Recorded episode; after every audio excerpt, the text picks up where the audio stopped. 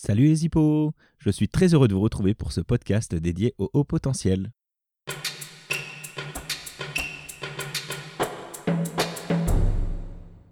Je m'appelle Anthony Guénon et je suis coach formateur spécialisé dans les profils à haut potentiel. J'aide notamment les hauts potentiels à trouver ou créer leur place dans leur métier. Je suis très heureux de vous retrouver pour ce quatrième épisode des hippos où nous allons parler de la pensée en arborescence. Dans le premier épisode des hippos, je vous ai parlé de cette caractéristique que possèdent la plupart des hauts potentiels. C'est cette petite capacité de créer des liens entre les idées. Certains d'entre vous se rappellent peut-être de cette réplique du film Les Tuches. Ça, c'est la banane qui va redonner la banane à la France. Parce que si t'as la banane, t'as la cerise. Si t'as la cerise, t'as le gâteau. Si t'as le gâteau, t'as la crème. Si t'as la crème, t'as pas de coup de soleil. Mais si t'as pas de soleil, eh ben t'as froid et t'as du givre sous ta voiture. Alors tu prends une raclette. Et si t'as une raclette, t'as le fromage. Et c'est qui paye du fromage? C'est la France J'espère que vous êtes amusé autant que moi à réécouter cet extrait. Dans cette réplique, on voit bien les associations d'idées qui se produisent et finissent par aboutir miraculeusement au résultat souhaité.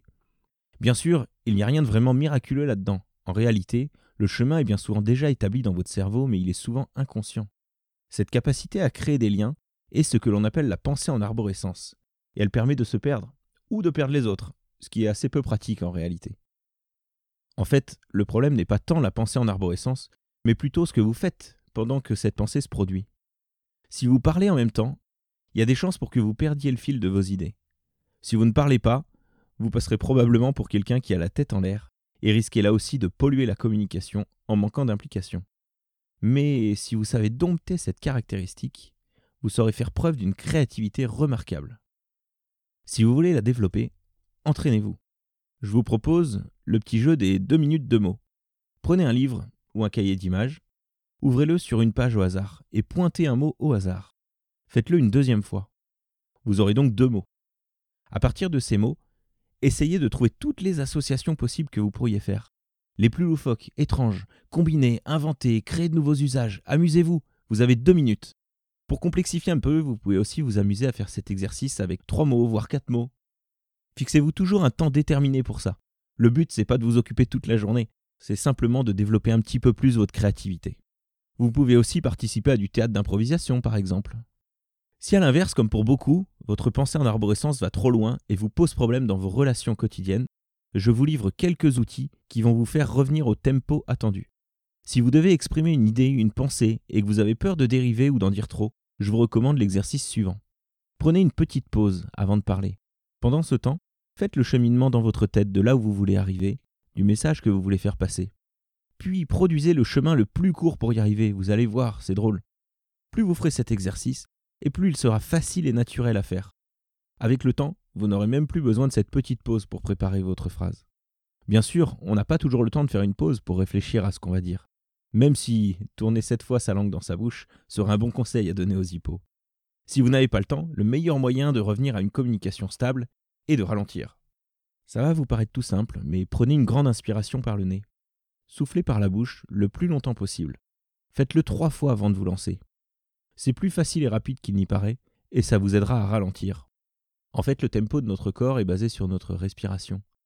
Si vous l'utilisez au mieux, cette respiration, vous allez pouvoir ralentir le tempo de votre corps et donc être plus ancré dans le présent et atténuer ses pensées en arborescence. Sur le long terme, si vous voulez ralentir de façon durable cette pensée en arborescence, c'est possible en vous recentrant sur le moment présent. Ça va vous paraître bizarre, mais le monde réel ne va pas à la même vitesse que vos pensées. Le fait de se reconnecter à la réalité va donc vous aider à apaiser ces pensées parfois trop prégnantes. Essayez la méditation. Ça vous paraîtra peut-être difficile au début, mais avec l'habitude, vous serez durablement reconnecté à votre corps. Ça vous aidera aussi pour entendre vos émotions. Vous savez, celles que vous essayez de ne pas entendre. Si vous voulez, on reviendra une autre fois sur cette histoire d'émotion. Pour faire cette méditation, vous pouvez utiliser la technique du body scan, qui a l'avantage d'être plutôt dynamique, donc plutôt facile pour débuter.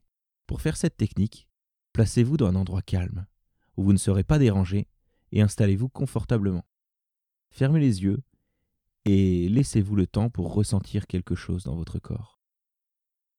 Ce peut être une énergie, des picotements, un engourdissement, ou tout ce que vous pourrez percevoir. Laissez ensuite le temps à cette sensation de circuler dans chaque partie de votre corps. le bout des doigts, la tête, les pieds, les jambes et tout votre corps. Prenez le temps de vous connecter à cette sensation qui va envahir votre corps. Quand vous aurez fini, vous serez plus apaisé et recentré sur vous-même. Vous pouvez reproduire cet exercice aussi souvent que vous en aurez envie. Pourquoi ne pas commencer vos journées par ce body scan? Vous savez que le ton de la journée est donné dès les premières minutes qui suivent votre réveil? Faire ce body scan dès le réveil peut donc être une bonne solution pour passer une journée calme et connectée à vous-même. De façon générale, ce mode de pensée a une utilité. Sachez l'utiliser à votre avantage et ralentir cette pensée en arborescence dès que vous en ressentez le besoin. Je suis Anthony Guénon, coach spécialisé dans les hauts potentiels. Si ce podcast vous a plu, n'hésitez pas à vous abonner. Si vous voulez échanger avec moi, vous pouvez prendre rendez-vous gratuitement sur mon site internet www.agir-coaching.fr. Dans le prochain épisode des hippos, je vous parlerai de ce qu'on appelle les multipotentiels. Vous verrez ce qui se cache derrière ce terme. Je vous donnerai des exemples et des pistes pour trouver vous aussi vos potentiels et les transformer en activités professionnelles. À très vite les hippos